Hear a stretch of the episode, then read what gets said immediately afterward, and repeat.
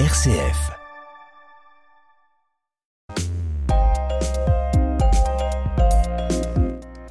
L'astéroïde 33163, Joël, porte le nom d'un grand savant français qui vient avec l'américain John Clauser et l'autrichien euh, Anton Zellinger de recevoir le prix Nobel de physique 2022. Je veux bien sûr parler d'Alain Aspect. Alors qu'a-t-il découvert? Alors pour comprendre l'importance et la portée des travaux d'Alain Aspect, il faut remonter avant la Seconde Guerre mondiale, lorsqu'éclata un débat entre physiciens à propos de l'interprétation qu'il convenait de donner aux résultats obtenus par la toute nouvelle mécanique quantique. La mécanique quantique posait des problèmes? Ah bah, Elle en pose toujours. Hein.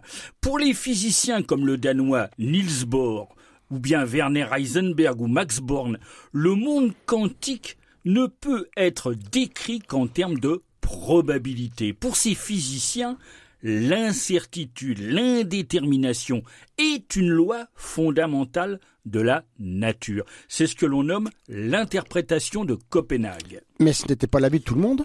Euh, Non, loin s'en faut. Dès 1927, le fait que le monde quantique ne puisse être décrit qu'en termes de probabilité inquiéta nombre de physiciens très attachés à une vision causale déterministe de la physique, au premier rang desquels le plus prestigieux d'entre eux, Albert Einstein. Mm, mm. Et que, et que pense Einstein de ça Il s'opposait à l'interprétation de Copenhague, d'où sa fameuse phrase Dieu ne joue pas au dé.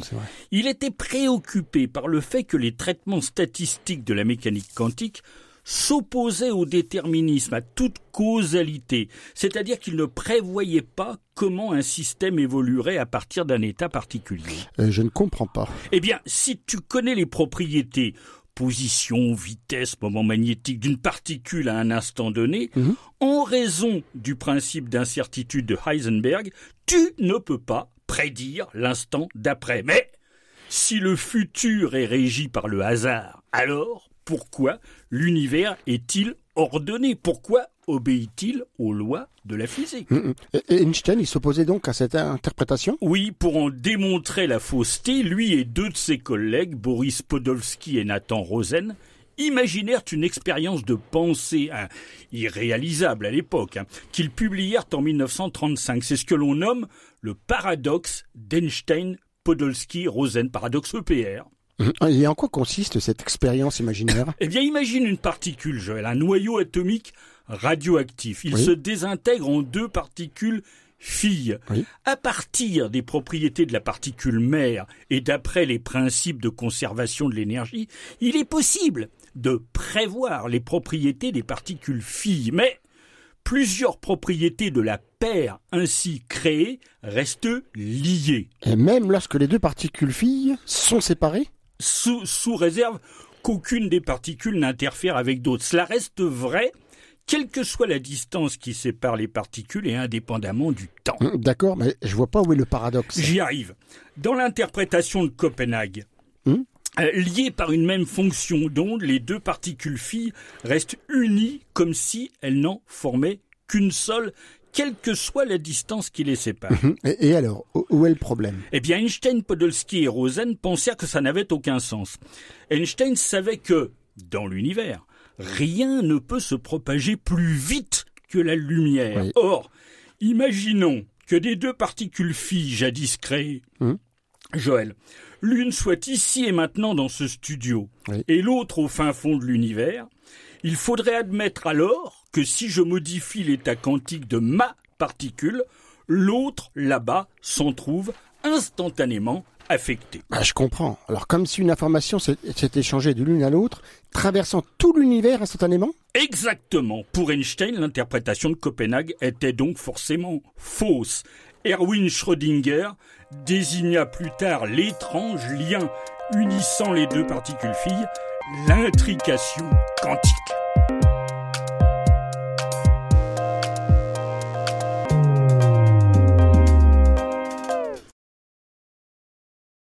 Pour Albert Einstein, la physique quantique restait incomplète et n'était pas satisfaisante par son indétermination et ses probabilités. Il supposait que les systèmes quantiques obéissaient toujours à des lois causales, à des lois déterministes, mais que certaines variables nous étaient cachées. Elles devaient exister à un niveau plus profond de la nature, un niveau encore inconnu et inaccessible. il cherchait à sauver le déterminisme à tout prix. Oui, un physicien américain, David Bohm, montra qu'il était possible de proposer une version de la mécanique quantique avec des variables cachées. Mais l'étape suivante devait consister à tester cette hypothèse. Et je suppose que ça n'a pas été très facile, ça. Oh non. En 1964, John Bell, un physicien irlandais, écrivait une série de formulations mathématiques visant à établir si la description de la physique quantique au moyen de variables cachées était correcte. Ces travaux mathématiques sont d'ailleurs connus sous le nom d'inégalités de Bell. Ces inégalités théoriques permettaient d'imaginer une expérience pouvant confirmer ou bien infirmer l'existence des variables cachées, et ce, afin de trancher le débat. Et quand ont commencé ces expériences? Dès 1969, John Clauser et ses collègues proposèrent d'utiliser comme particules intriquées hum. des paires de photons produites par des atomes de calcium excités. Mais il fallut attendre 1972 pour que Clauser et Stuart Friedman fassent la première expérience réussie pour tester les inégalités de Bell. L'expérience était très délicate, très difficile, mais Finalement, le résultat fut déclaré compatible avec les prédictions de la mécanique quantique. Mais le résultat restait incertain. Oui. Suivirent d'autres expériences réalisées sur le calcium ou des atomes de, mercure excités, utilisant toujours des paires de photons intriqués produites lors d'annihilation de positrons. Mhm. Et quels furent les résultats? La plupart étaient en accord avec la mécanique quantique, même si certaines n'étaient pas vraiment concluantes. La précision des expériences s'améliora alors avec l'introduction des lasers, ah qui facilitaient l'excitation des atomes et en conséquence la production des photons. Quand, à la fin des années 70, un jeune physicien français perfectionna beaucoup l'expérience. Alain Aspect. Exactement. Son objectif au début de sa carrière de physicien témoignait d'ailleurs, disons-le, d'une folle ambition. On imagine départager de façon définitive par une série d'expériences si Einstein avait raison contre l'interprétation de Copenhague. Mm. Pour Einstein, rappelons-le, la physique quantique restait incomplète par son indétermination et sa probabilité. Il espérait la sauver grâce aux variables cachées. Certes, le physicien John Bell avait proposé des inégalités théoriques permettant d'imaginer une expérience pouvant enfin confirmer leur existence, eh bien, mhm. Alain Aspect allait la réaliser. Et quel a été le résultat? Alors Alain Aspect, Philippe Grangier et Gérard Roger ont publié leurs résultats en 1982. Les résultats étaient en accord avec ceux de la mécanique quantique, mais en contradiction avec ceux prévus par la théorie à variables cachées locales. Et surtout, le résultat avait une précision statistique bien supérieure à toutes les tentatives antérieures précédentes. du coup, c'était la fin de la théorie des variables cachées? Oui, même si certains ont proposé des variables cachées exotiques qui pouvaient changer plus vite que la vitesse de la lumière, tandis que d'autres, forcément, insistaient sur le fait que des tests expérimentaux n'étaient pas parfaits et présentaient des failles, hein, comme toujours. Mais de nouvelles expériences confirmèrent de nouveau la théorie quantique. En 1998, Anton Zellinger et ses collègues autrichiens franchirent une nouvelle étape qui confirme que les états quantiques sont bel et bien intriqués. En 2007, le groupe de Zellinger est même parvenu à communiquer au moyen de photons intriqués séparés de 144 km entre les îles de La Palma et de Tenerife dans l'archipel des Canaries. Et une communication plus rapide que la lumière, donc Bien plus rapide, puisqu'instantanée.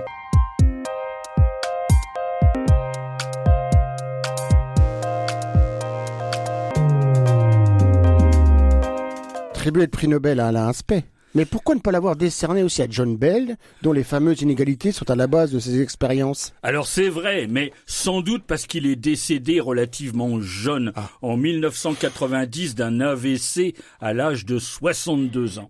Alors Bernard, je crois que le moment est venu de nous en dire un peu plus sur Alain Aspect. Oui, il a un an de plus que moi, il est jeune. Il est né le 15 juin 1947 à Agen, d'où son sympathique accent du sud-ouest. Ses parents se sont installés dans le En 1930. Il a fait ses études primaires à l'école d'Astafor. Il paraît que c'est là qu'habite euh, comment Cabrel. Hmm. Mon goût pour les sciences est né à l'école primaire, dit-il, grâce à des enseignants qui valorisaient cette discipline et ce qu'on appelait à l'époque les leçons de choses, hein, SVT aujourd'hui. Puis il poursuit ses études au lycée Palissy d'Agen. C'est un professeur de physique, monsieur Hirsch, qui lui a donné le goût de cette matière. Et c'est vrai qu'on sous-estime l'influence que peuvent exercer les bons profs. C'est vrai. Après des études à l'école normale supérieure de Cachan, hein, en région parisienne, il poursuit ses études à l'université de Paris, obtient sa licence de physique en 67, puis le diplôme d'études approfondies en optique en 1968, hein, l'optique des lasers. Hein.